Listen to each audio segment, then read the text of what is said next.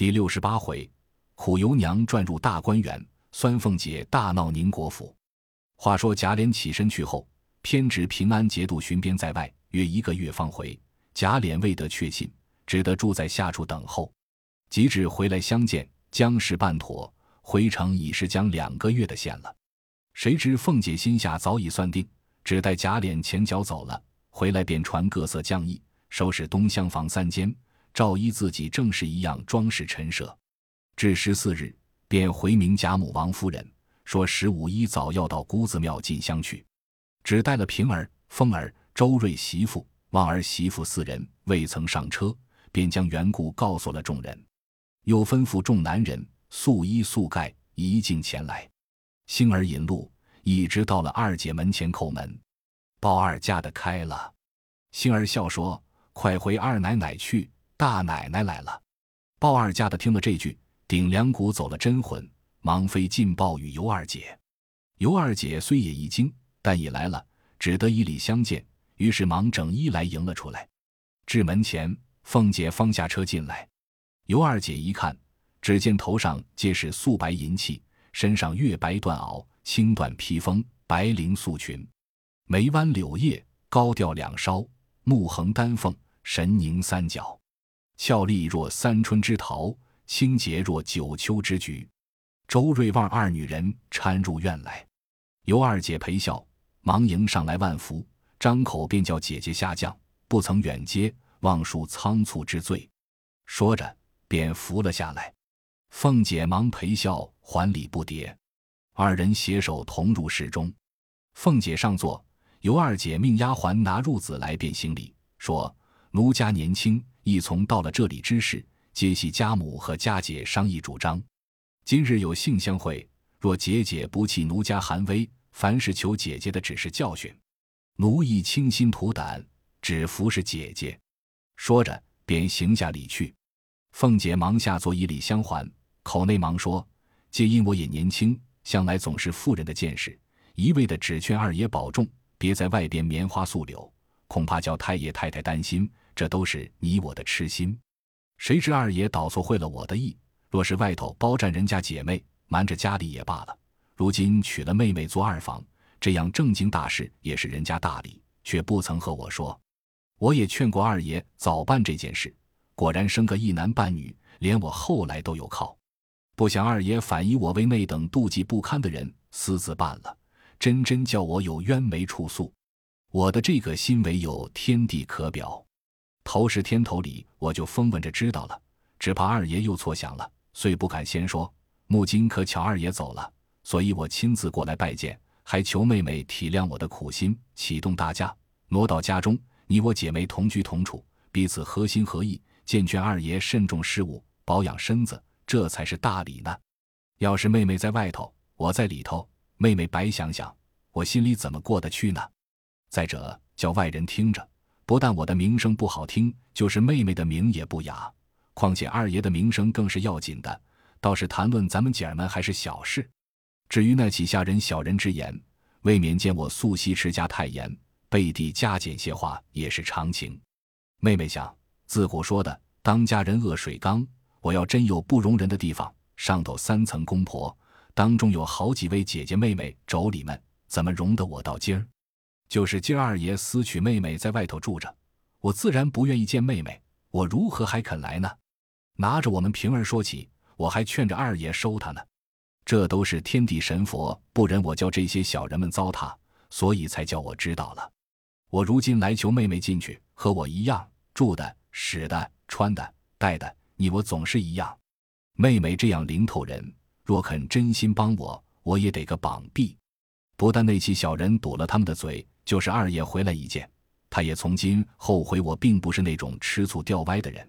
你我三人更加和气，所以妹妹还是我的大恩人呢。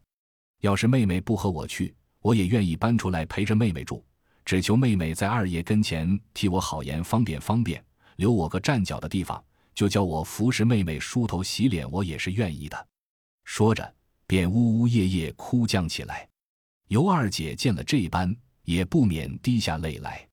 二人对见了礼，分叙坐下。平儿忙也上来要见礼。尤二姐见他打扮不凡，举止品貌不俗，料定是平儿，连忙亲身搀住，只叫妹子快休如此。你我是一样的人。凤姐忙也起身笑说：“折死他了。”妹子只管受礼。她原是咱们的丫头，以后快别如此。说着，又命周家的从包袱里取出四匹上色尺头、四对金珠簪环为拜礼。尤二姐忙拜受了。二人吃茶，对诉以往之事。凤姐口内全是自怨自错，怨不得别人。如今只求妹妹疼我等语。尤二姐见了这般，便认他做极好的人。小人不遂心，诽谤主子亦是常理，故倾心吐胆续了一回，竟把凤姐认为知己。又见周瑞等媳妇在傍边称杨凤姐素日许多善政，只是吃亏心太吃了，惹人怨。又说已经预备了房屋，奶奶进去一看便知。尤氏心中早已要进去同住方好，今又见如此，岂有不允之理？便说原该跟了姐姐去，只是这里怎样？凤姐道：“这有何难？妹妹的香拢细软，只管着小厮搬了进去。这些粗笨货要他无用，还叫人看着。妹妹说谁妥当，就叫谁在这里。”尤二姐忙说：“今日既遇见姐姐，这一进去，凡事只凭姐姐料理。我也来的日子前，也不曾当过家，事事不明白，如何敢做主？这几件香笼拿进去罢。我也没有什么东西。”那也不过是二爷的。凤姐听了，便命周瑞家的季青好生看管着，抬到东厢房去。于是催着尤二姐穿戴了，二人携手上车，同坐一处。又悄悄地告诉她：“我们家的规矩大，这是老太太一概不知。倘或知道二爷效忠娶你，管把他打死了。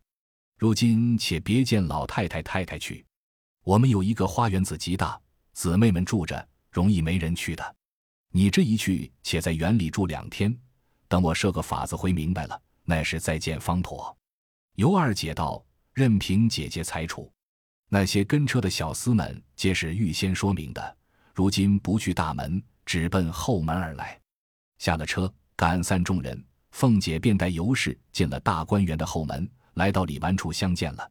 彼时大观园中，十庭人已有九庭人知道了。今忽见凤姐带了进来，引动多人来看问。尤二姐一一见过，众人见他标致和悦，无不称扬。凤姐一一的吩咐了众人，都不许在外走了风声。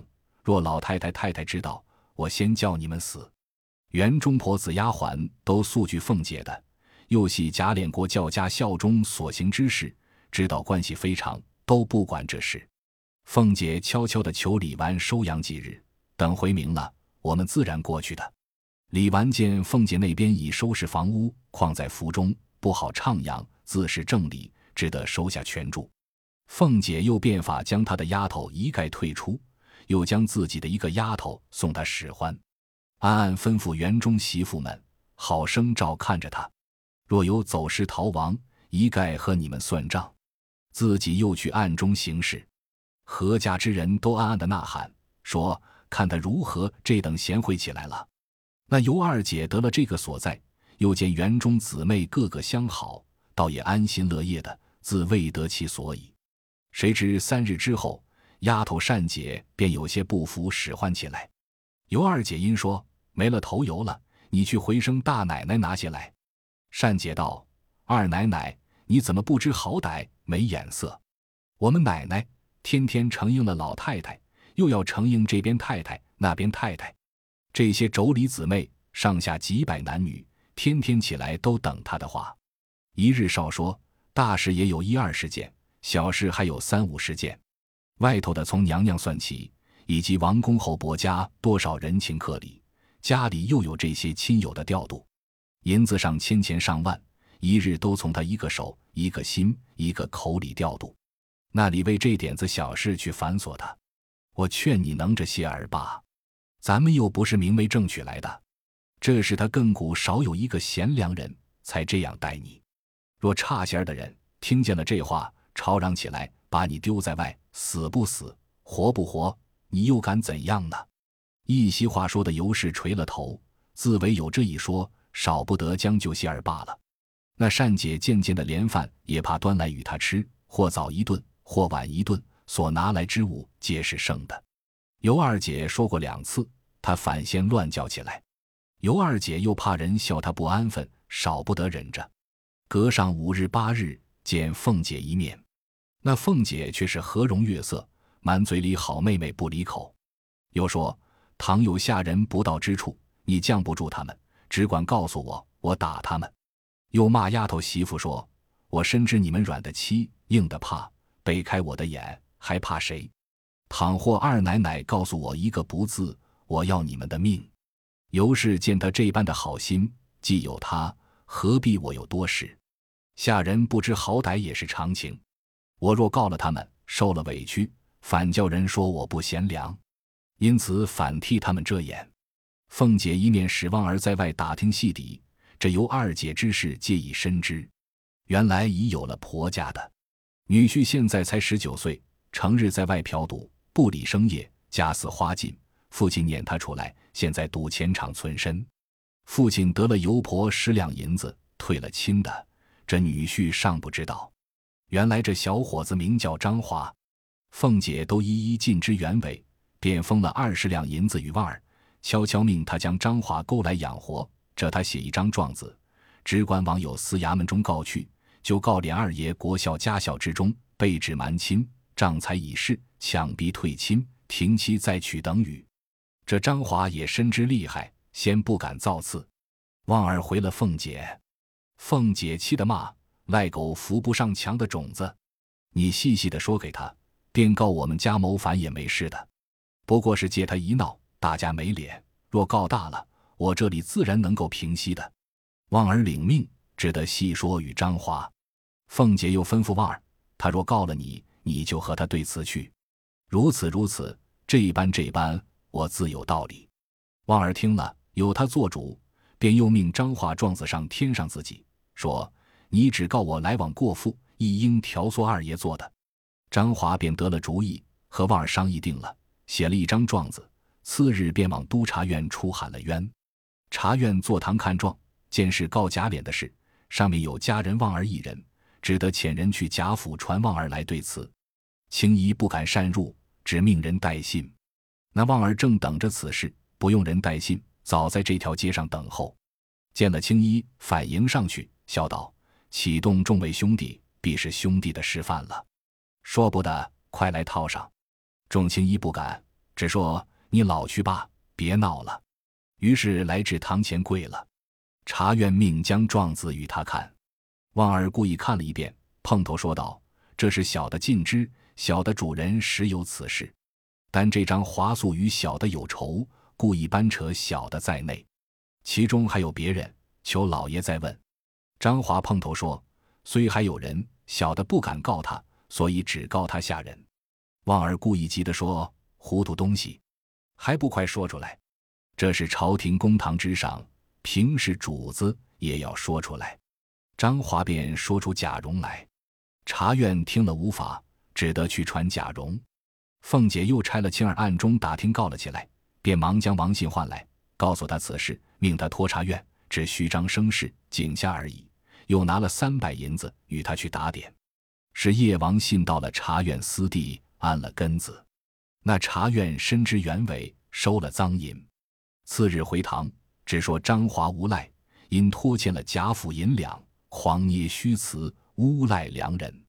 督察院素来与王子腾交好，王信也只到家说了一声，况是贾府之人，巴不得了事，便也不提此事，且都收下，只传贾蓉对词。且说贾蓉等正忙着贾珍之事，忽有人来报信，说有人告你们如此如此，这般这般，快做道理。贾蓉慌了，忙来回贾珍。贾珍说：“我防了这一着，只亏他大胆子，即可封了二百银子。”这人去打点茶院，又命家人去对词。正商议之间，人报西府二奶奶来了。贾珍听了这个，倒吃了一惊，忙要同贾蓉藏躲。不想凤姐进来了，说：“好大哥哥带着兄弟们干的好事。”贾蓉忙请安，凤姐拉了他就进来。贾珍还笑说：“好生伺候你姑娘，吩咐他们杀牲口备饭。说了，忙命备马，躲往别处去了。这里，凤姐儿带着贾蓉走至上房，尤氏正迎了出来，见凤姐气色不善，忙笑说：“什么事情？这等忙？”凤姐照脸一口唾沫啐道：“你尤家的丫头没人要了，偷着直往贾家送。难道贾家的人都是好的？普天下死绝了男人了，你就愿意给，也要三媒六证，大家说明，成个体统才是。你谈迷了心，只有蒙了窍。”国孝家孝两重在身，就把人送了来。这会子被人家告我们，我又是个没缴械，连官场中都知道我厉害吃醋。如今指名提我要休我，我来了你家，干错了什么不是？你这等害我，或是老太太太太有了话在你心里，使你们做这圈套，要挤我出去。如今咱们两个一同去见官，分证明白。回来，咱们共同请了合族中人，大家敌面说个明白，给我休书，我就走路。一面说，一面大哭，拉着尤氏，只要去见官，急得贾蓉跪在地下碰头，只求姑娘婶婶息怒。凤姐儿一面又骂贾蓉：“天雷劈脑子，五鬼分尸的，没良心的种子，不知天有多高，地有多厚，成日家挑三窝四，干出这些没脸面、没王法。”败家破业的营生，你死了的娘阴灵也不容你，祖宗也不容你，还敢来劝我？哭骂着扬手就打。贾蓉忙磕头有声说：“婶婶别动气，仔细手，让我自己打。婶婶别生气。”说着自己举手左右开弓，自己打了一顿嘴巴子，又自己问着自己说：“以后可再顾三不顾四的混管闲事了。”以后还单听叔叔的话，不听婶婶的话了。众人又是劝，又要笑，又不敢笑。凤姐儿滚到尤氏怀里，嚎天动地，大放悲声，只说：“给你兄弟娶亲，我不恼，为什么使他为止背亲，将混账名给我背着？咱们只去见官，省得捕快造例拿来。再者，咱们只过去见了老太太、太太和众族人，大家公义了，我既不贤良。”又不容丈夫娶亲买妾，只给我一纸休书，我即刻就走。你妹妹我也亲身接了来家，生怕老太太太太生气，也不敢回。现在三茶六饭，金奴银币的住在园里，我这里赶着收拾房子，和我的一样，只等老太太知道了。袁说接过来，大家安分守己的，我也不提就是了。谁知又是有了人家的，不知你们干的什么事，我一概不知道。如今告我，我昨日急了，纵然我出去见官，也丢的是你贾家的脸，少不得偷把太太五百银子去打点。如今把我的人还锁在那里，说了又哭，哭了又骂，后来放声又哭起祖宗爹妈来，又要寻死撞头，把个尤氏揉搓成了一个面团衣服上全是眼泪鼻涕，并无别语，只骂贾蓉孽障种子，和你老子做的好事。我就说不好的，凤姐听说，哭着两手扳着尤氏的脸，紧对香问道：“你发昏了？你的嘴里难道有茄子塞着？不然他们给你脚子衔上了？为什么你不告许我去？你若告诉了我，这会子不平安了，怎得金棺洞府闹到这步田地？你这会子还怨他们？自古说妻贤夫祸少，表状不如里状。你但凡是个好的。”他们怎得闹出这些事来？你又没才干，又没口齿，锯了嘴子的葫芦，就只会一味瞎小心，图贤良的名。总是他们也不怕你，也不听你。说着又啐了几口。尤氏也哭道：“何曾不是这样？你不信，问问跟的人，我何曾不劝的？也得他们听，叫我怎么样呢？怨不得妹妹生气，我只好听着罢了。”众姬妾丫鬟媳妇已是乌压压跪了一地，陪笑求说：“二奶奶最圣明的，虽是我们奶奶的不是，奶奶也作践的够了。当着奴才们，奶奶们素日何等的好来，如今还求奶奶给留脸。”说着捧上茶来，凤姐也摔了，一面指了哭挽头发，又喝骂贾蓉：“出去请大哥哥来。”我对面问他：“亲大爷的孝才五妻，侄儿娶亲。”这个离我竟不知道。我问问，也好学着，日后教导子侄的。贾蓉只跪着磕头说：“这是原不与父母相干，都是儿子一时吃了屎，挑唆着叔叔做的。我父亲也并不知道。如今我爷爷正要出殡，婶婶若闹了起来，儿子也是个死。只求婶婶责罚儿子，儿子尽领。这官司还求婶婶料理，儿子竟不能干这大事。婶婶是何等样人，岂不知苏玉说的胳膊只折在袖子里？儿子糊涂死了。”既做了不孝的事，就同那猫狗一般；婶婶既教训，就不和儿子一般见识的，少不得还要婶婶费心费力将外头的事压住了才好。原是婶婶有这个不孝的儿子，既惹了祸，少不得委屈，还要疼儿子。说着又磕头不绝。凤姐见他母子这般，也在难往前施展了，只得又转过一副形容言谈来，与尤氏反赔礼，说：“我是年轻不知事的人，一听见有人告诉了。”把我吓昏了，不知方才怎样得罪了嫂子。可是蓉儿说的，胳膊折了往袖子里藏，少不得嫂子要体谅我。还有嫂子转替哥哥说了，先把这官司按下去才好。尤氏、贾蓉一齐都说：“婶婶放心，横竖一点连累不着叔叔。婶婶方才说用过五百两银子，少不得我娘们打点五百两银子与婶婶送过去，好补上的。不然。”岂有反叫婶婶又添上亏空之名，越发我们该死了。但还有一件，老太太太太们跟前，婶婶还要周全方便，别提这些话方好。凤姐又冷笑道：“你们饶压着我的头干了事，这会子反哄着我替你们周全。我虽然是个呆子，也待不到如此。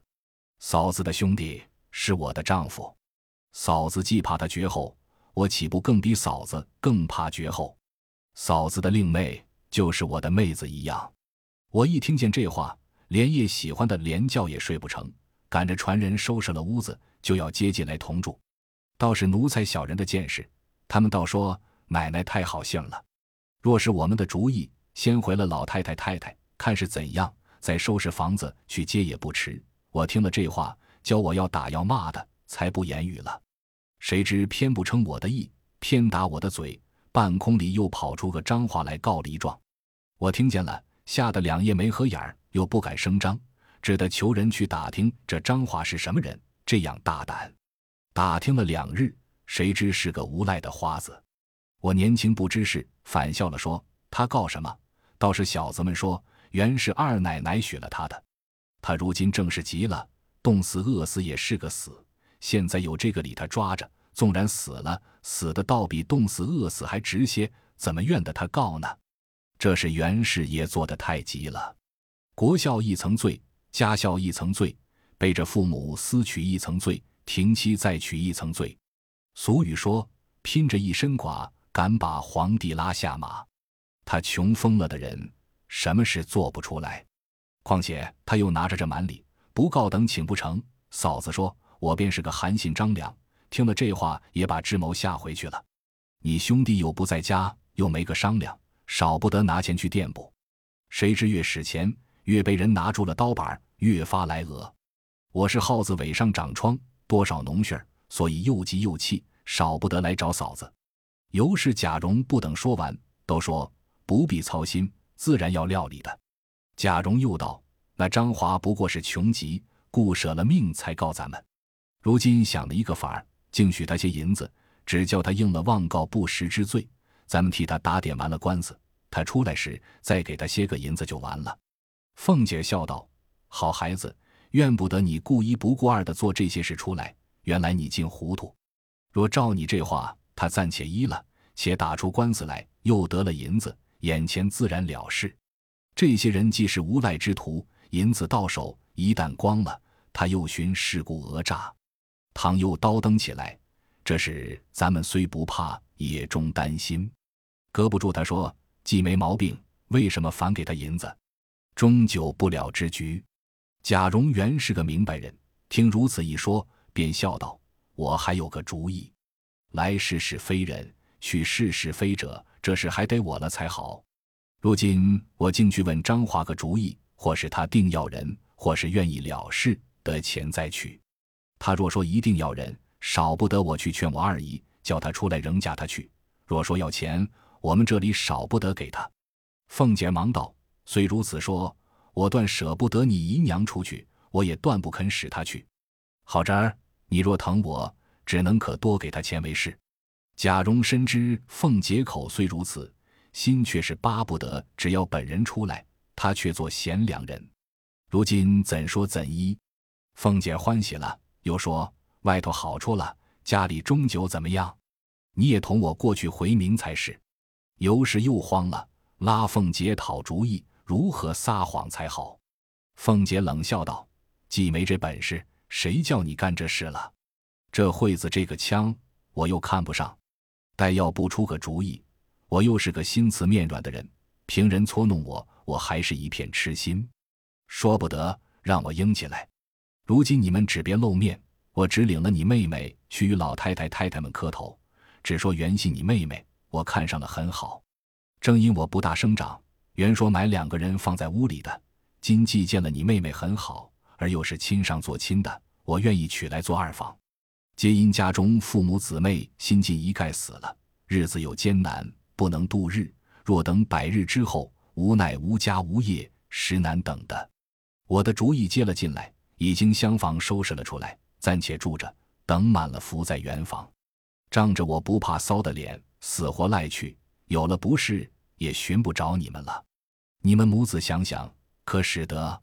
尤氏、贾蓉一齐笑说：“到底是婶婶宽宏大量，足智多谋。等是妥了，少不得我们娘儿们过去拜谢。”尤氏忙命丫鬟们服侍凤姐梳妆洗脸，又摆酒饭，亲自递酒煎菜。凤姐也不多做，执意回去了。进园中将此事告诉与尤二姐，又说。我怎么操心打听，又怎么设法子，须得如此如此，方救下众人无罪，少不得我去拆开这鱼头，大家才好。